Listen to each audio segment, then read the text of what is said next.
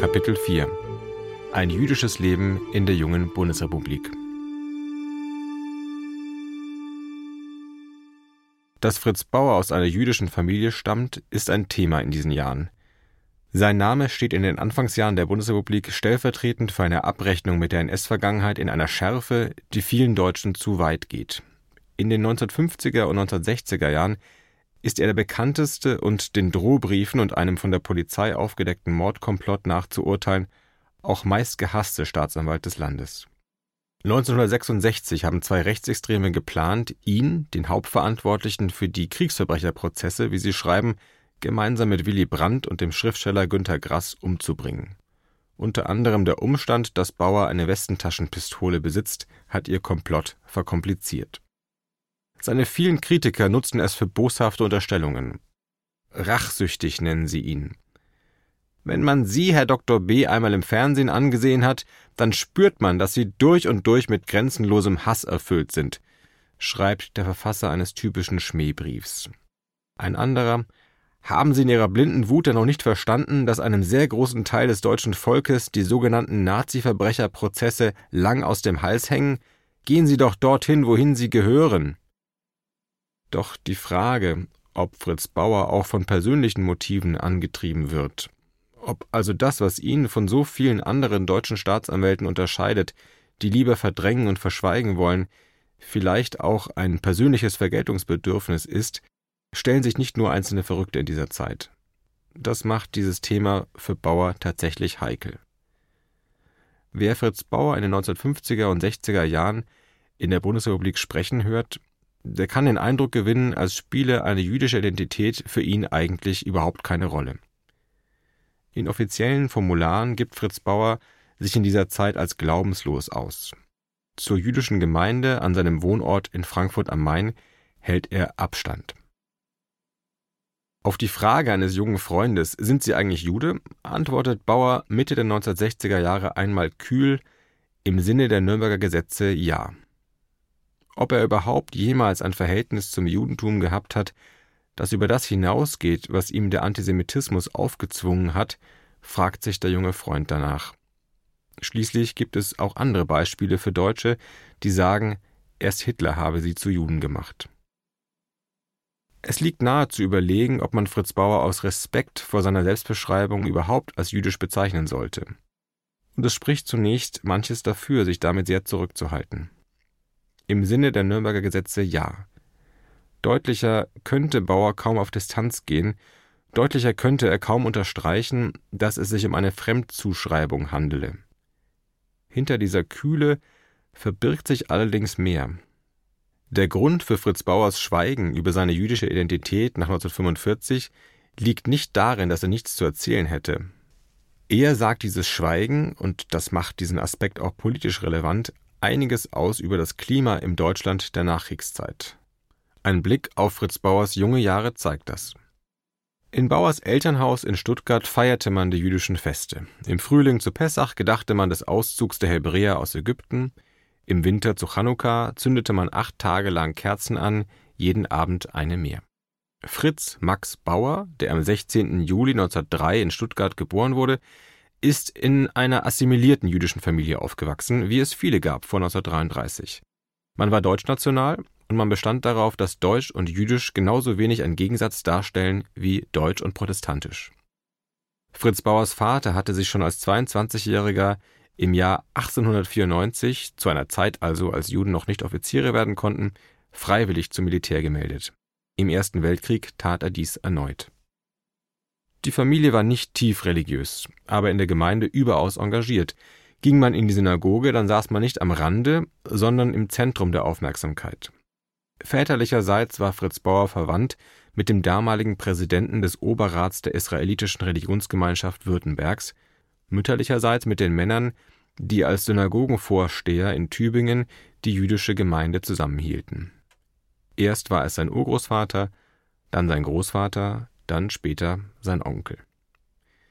Im Sinne der Nürnberger Gesetze ja.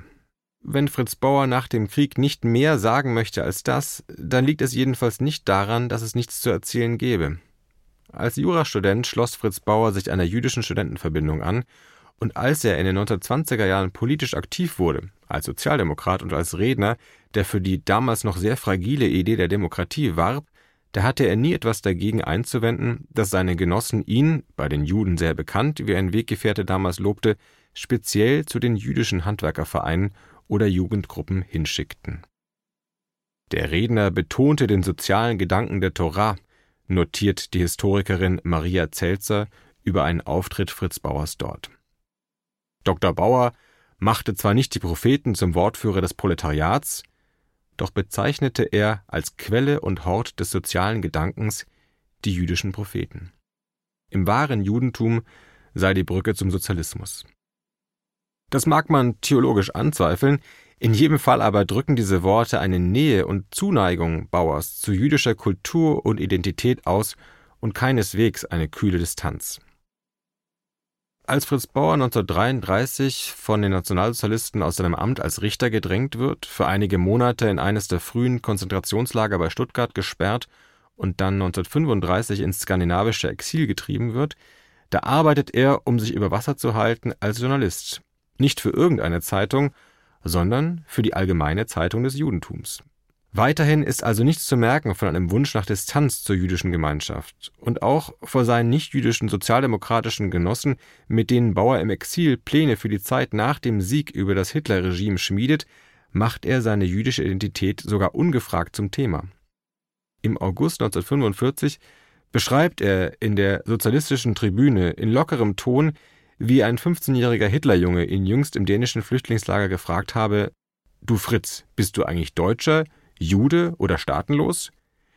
Ja, Günther, du wirst lachen, ich bin zugleich Deutscher und Jude und staatenlos. Fritz Bauer ist zu dieser Zeit bereits 42 Jahre alt, kein Suchender mehr, sondern eine gefestigte Persönlichkeit. Richter, Exilpolitiker, Autor mehrerer Bücher. Erst nach 1945, als er alleine ohne seine Eltern und seine Schwester nach Deutschland zurückgekehrt ist, bemüht sich Bauer auffällig stark darum, seine jüdische Identität in der Öffentlichkeit nicht zum Thema zu machen oder gar herunterzuspielen. Recht abrupt. Wie sehr er an dieser Haltung bei allen öffentlichen Auftritten festhält, das erleben im August 1964 auch zwei Jugendliche, die wie Fritz Bauer selbst jüdisch sind. In Frankfurt lebt ein 17-jähriges jüdisches Mädchen, das erst aus der Zeitung erfährt, dass sein eigener Vater, Hersch Kugelmann, gerade im Auschwitz-Prozess als Zeuge ausgesagt hat. Mit fester Stimme und mit dem weichen Akzent des südpolnischen Begin, in dem er aufgewachsen ist, hat er dort beschrieben, wie er auf der Rampe in Auschwitz-Birkenau vor brüllenden und mit kleinen Handbewegungen selektierenden SS-Männern seine Eltern und seine ersten beiden Töchter, neun und sechs Jahre alt, in den Gastod gehen sah. Zu Hause in Frankfurt aber, bei der Tochter Silly, haben stets die Worte versagt. Unsere Eltern haben uns nichts erzählt, erinnert sich Silly Kugelmann. Wir kannten die Fakten nicht, aber wir spürten ein tiefes Unbehagen, den Schatten einer schrecklichen Geschichte. Es fällt mir schwer, unsere Gefühle zu beschreiben. Ich würde sagen, die Atmosphäre war bedrückt, tragisch. Zu Hause wurde nicht viel gelacht, als hätten Vergnügen und Leichtigkeit bei uns keinen Zutritt. Für mich waren das Symbol dieser Jahre die Medikamente, die meine Eltern schluckten, um ihre Leiden zu behandeln, die physischen und die psychischen. Silly Kugelmann hat sich damals bereits mit anderen jüdischen Jugendlichen zusammengetan, die ihr Umfeld in Deutschland als ebenso bedrückend, ihre Schule als finster, ihre Familien als beschädigt erleben. In der 1958 gegründeten zionistischen Jugend Deutschlands rümpft man die Nase über Alkohol, Zigaretten, Rock'n'Roll, den ganzen Eskapismus der Wiederaufbauzeit, wie sich eines der anderen damaligen Frankfurter Mitglieder erinnert, Micha Brumlik.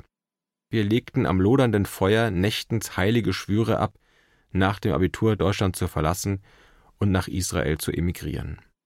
Zu Fritz Bauer, dem jüdischen Juristen, der den NS-Tätern entgegentritt, schauen die Jugendlichen auf. Gemeinsam produzieren sie eine Art Schülerzeitung, Meorot, was Sterne bedeutet, und als die beiden Teenager Silly und Micha erfahren, dass Fritz Bauer bereit ist, Meorot ein Interview zu gewähren, versanken wir in Ehrfurcht. Der Generalstaatsanwalt wirkt zugewandt, als die beiden Jungzionisten vor seinem Schreibtisch Platz nehmen. Er hört ihnen geduldig zu, so wie sie es von Erwachsenen nicht gewohnt sind. Er beantwortet ihnen, so erinnert sich Silly Kugelmann, noch die dümmste Frage nach den NS-Prozessen. Und dennoch bleibt es am Ende eine seltsam sprachlose Begegnung. Andere nicht-jüdische junge Leute, die Bauer in dieser Zeit kennenlernen, schwärmen noch Jahrzehnte später von seiner Warmherzigkeit und Debattierfreude. Bauer reist in den 1960er Jahren von Podium zu Podium, immer gestikulierend, herausfordernd, immer will er die politischen Vorstellungen und Träume der jungen Leute erfahren, immer stachelt er sie zum Widerspruch an. Nichts Väterliches, nichts Warmes habe der Jurist ausgestrahlt, erinnert sich hingegen Silly Kugelmann.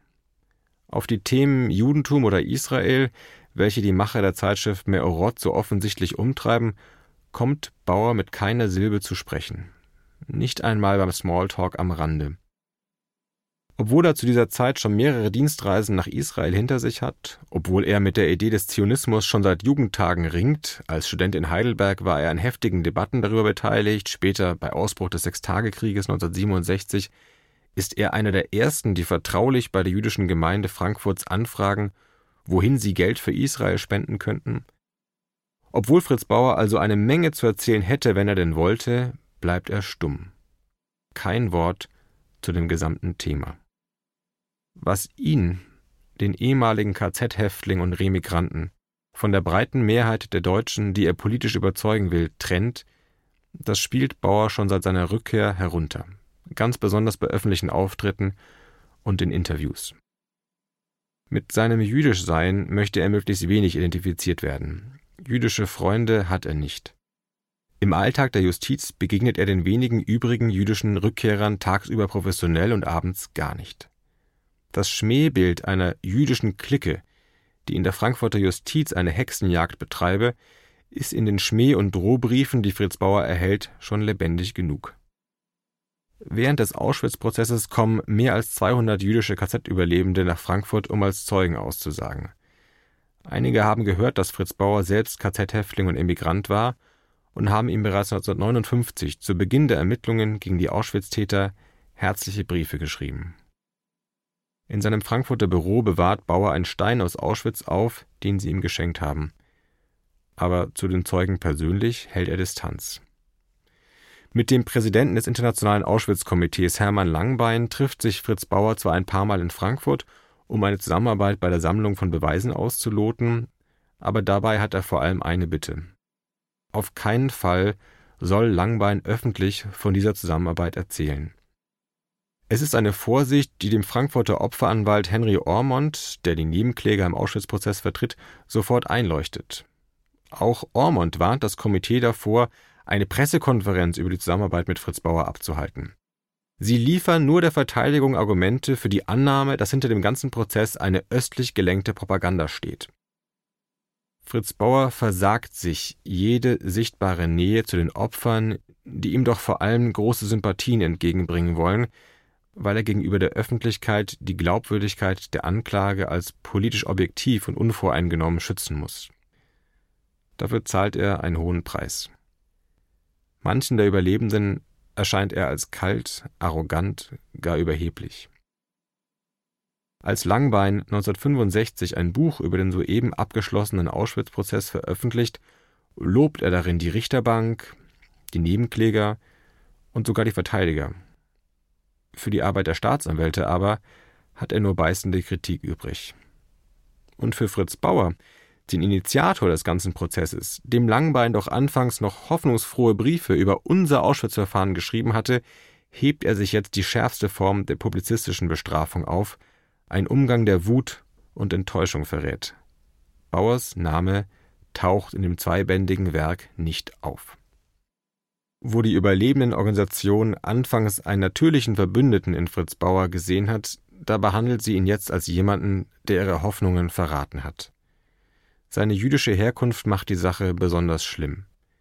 Eine tragische Verstrickung für Bauer, das Verhalten, das Langbein für eine Härte Bauers gegen seine jüdischen Schicksalsgenossen hält, ist in Wahrheit nur Härte gegen sich selbst. Die Menschen, die zu Tausenden nach Frankfurt kommen, um sich den Auschwitz-Prozess anzusehen, bekommen Fritz Bauer in der Regel nicht zu Gesicht. Manche, die von ihm gelesen haben und nun erwarten, den temperamentvollen Generalstaatsanwalt mit dem markanten weißen Schopf einmal live zu erleben, sind geradezu verblüfft, dass sie ihn zwischen den zahlreichen Herren in Roben da vorne nicht entdecken können. Er verzichtet darauf, symbolisch den Eröffnungsvortrag oder das Schlussplädoyer zu halten oder überhaupt ins Rampenlicht zu treten, wobei er in Sachen Rampenlicht, Inszenierung und öffentlicher Wahrnehmung dieses Prozesses wenig ohne Überlegung tut. Aus dem Zuschauerraum blickt man auf das juristische Geschehen wie auf eine Bühne, erhöht und höchst symbolisch arrangiert. Der Vorsitzende Richter im Auschwitz-Prozess trägt ein schwarzes Barett mit feinem silbernem Streifen an der Krempe. Landgerichtsdirektor Hans Hofmeier agiert im Gerichtssaal sensibel und souverän, wie allseits anerkennend hervorgehoben wird. Seine Selbstbeherrschung ist nahezu unerschütterlich, nur während der Urteilsverkündung bricht ihm einmal die Stimme und manche Beobachter meinen, Tränen in seinen Augen erkennen zu können. Links von Hofmeier verteilen sich die 19 Strafverteidiger auf sechs Bänke. Viele von ihnen sind bereits ergraut, teils können sie schon auf eine lange Karriere zurückblicken. Und ganz rechts sitzt der Vertreter der Nebenklage, der Frankfurter Anwalt Henry Ormond, ein Bild der Entschlossenheit, weißhaarig. Umso mehr muss es auffallen, wie jung die drei Staatsanwälte sind, die Fritz Bauer dazwischen ins Rennen schickt. Der stille Georg Friedrich Vogel, der charismatische Joachim Kügler, der bescheidene Gerhard Wiese, es sind Mitdreißiger. Die meisten Angeklagten könnten ihre Väter sein. Es ist ein passendes Bild. Fritz Bauer bemüht sich, es ungestört seine Wirkung entfalten zu lassen. Für seinen eigenen Rückzug gibt Bauer einmal eine lapidare, aber wenig glaubhafte Begründung. Es gehöre zu einer Art von ungeschriebenem Gewohnheitsrecht, so schreibt er einem Freund, dass Generalstaatsanwälte sich überhaupt nicht in Prozesse mischen und auch selber keine führen. Im Braunschweiger Rema-Prozess im Jahr 1952, als es um die Rehabilitierung der Männer des 20. Juli ging, hat er das noch ganz anders gesehen, hat den Prozess selbst geführt und sich der Republik sogar ungefragt mit ein paar autobiografischen Sätzen im Plädoyer vorgestellt. Damals hat Bauer bei dem Versuch, das Publikum zu umwerben, besonders viel von Vaterland und unserem guten alten deutschen Recht gesprochen und davon, dass er sich Klaus Schenk Graf von Stauffenberg schon seit der gemeinsamen Schulzeit verbunden fühle. Das war das Bild, das er von seiner Anklage vermitteln wollte, eine Anklage, mit der sich das unentschlossene Publikum möglichst identifizieren sollte. Hier spricht ein neues Deutschland. Seine Lebensgeschichte als Emigrant und Jude hat er damals aus der Öffentlichkeit heraushalten wollen, aber es hat nicht lange gedauert. Inzwischen ist Bauers jüdische Herkunft in der Öffentlichkeit ein Thema, auch wenn es ihm nicht lieb ist, weil Gegner sein juristisches Engagement damit als bloßen persönlichen Rachefeldzug diskreditieren. Der Zufall hat es gewollt, dass nach dem Geschäftsverteilungsplan des Frankfurter Landgerichts ein jüdischer Richter, Hans Forrester, für den Vorsitz des Auschwitz-Prozesses zuständig gewesen wäre. Aber Forrester hat sich selbst für befangen erklärt, um diesem Problem aus dem Weg zu gehen. Ein Urteil im Namen des Volkes würden ihm große Teile der Öffentlichkeit zu Beginn der 1960er Jahre schlicht nicht abnehmen. Man würde ihm persönliche Rachegefühle unterstellen, die seine Urteilsfähigkeit eintrüben, zumindest unausgesprochen. Ein noch größerer Zufall hat es gewollt, dass nach demselben Geschäftsverteilungsplan als beisitzender Richter Johann Heinrich Niemöller an der Reihe gewesen wäre, Sohn von Pastor Martin Niemöller, der von 1938 bis 1945 in Konzentrationslagern inhaftiert war. Obwohl sich dieser Richter nicht für befangen hält, entscheidet das Gerichtspräsidium auch ihn von dem Prozess zu entbinden. Auch ihm würde die Öffentlichkeit nicht ohne weiteres ein objektives Urteil zutrauen, was genügt, um ihn wegen der Besorgnis des Anscheins der Befangenheit vorsorglich auszuschließen. Als der Auschwitz-Prozess beginnt 1963, da halten nur noch wenige in Deutschland Bauer für neutral und unvoreingenommen. Fritz Bauer, das ist vor allem ein Emigrant. Wenn er im Prozess nun den Angeklagten gegenüber säße, der weißhaarige ehemalige KZ-Häftling mit dem tief zerfurchten Gesicht auf der einen Seite, die 22 deutschen Jedermänner aus der Mitte der Gesellschaft auf der anderen Seite, mit wem könnte sich die Masse der Deutschen wohl eher identifizieren? Bauer entscheidet, dass seine Anklage sich nach außen hin anders präsentieren soll, dass sie, um politisch in die Gesellschaft hineinzuwirken, nicht sein Gesicht haben soll. Die drei jungen Staatsanwälte, die er vorschickt, haben als Heranwachsende noch selbst in der Wehrmacht dienen müssen. Wie die meisten Deutschen sind sie und ihre Familien nie vom Rassenwahn der Nationalsozialisten bedroht gewesen. Man wird sie in der Öffentlichkeit kaum als Rächer diffamieren können. Der Prozess soll der Welt zeigen, dass ein neues Deutschland, eine deutsche Demokratie gewillt ist, die Würde eines jeden Menschen zu wahren, hat Bauer zu Beginn des Ausschussprozesses vor Journalisten erklärt. Dafür stehen die drei jungen Männer bildhaft. Es leuchtet dem Publikum sofort ein, dass sie an der Zukunft des Landes interessiert sind und nicht an offenen Rechnungen aus der Vergangenheit. Unter den dreien wächst der blonde, elegante Joachim Kügler am meisten in diese Rolle hinein.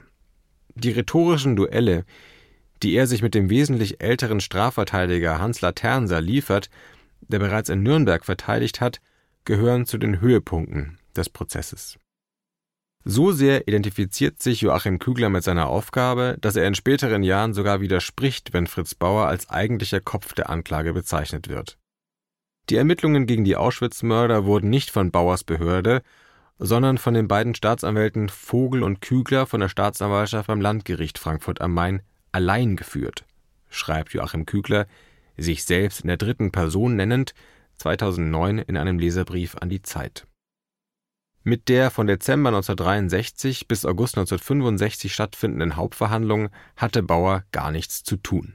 Vielleicht wäre es Fritz Bauer, der sich so sehr darum bemüht hat, sich aus dem Blick der Journalisten im Gerichtssaal herauszuhalten, nicht einmal Unrecht, wenn Kügler später so tut, als habe der Anblick im Saal die Verhältnisse hinter den Kulissen tatsächlich korrekt wiedergespiegelt. Aber verbergen lässt es sich nicht, dass Bauer die Zügel in der Hand behält.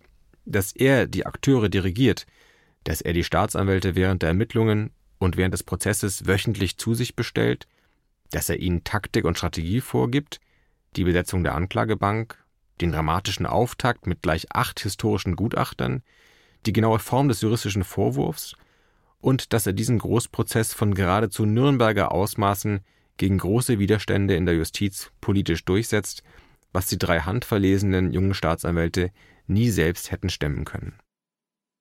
Bauers junge Ankläger erledigen gewiss die mühselige praktische Arbeit der Beweisführung, sie kennen die Details des Falles deshalb besser als jeder andere, und es ist ihr Feingefühl, nicht das Bauers, das sich im Umgang mit den Zeugen bewährt. Aber es ist Bauer, der die ganze Zeit über Regie führt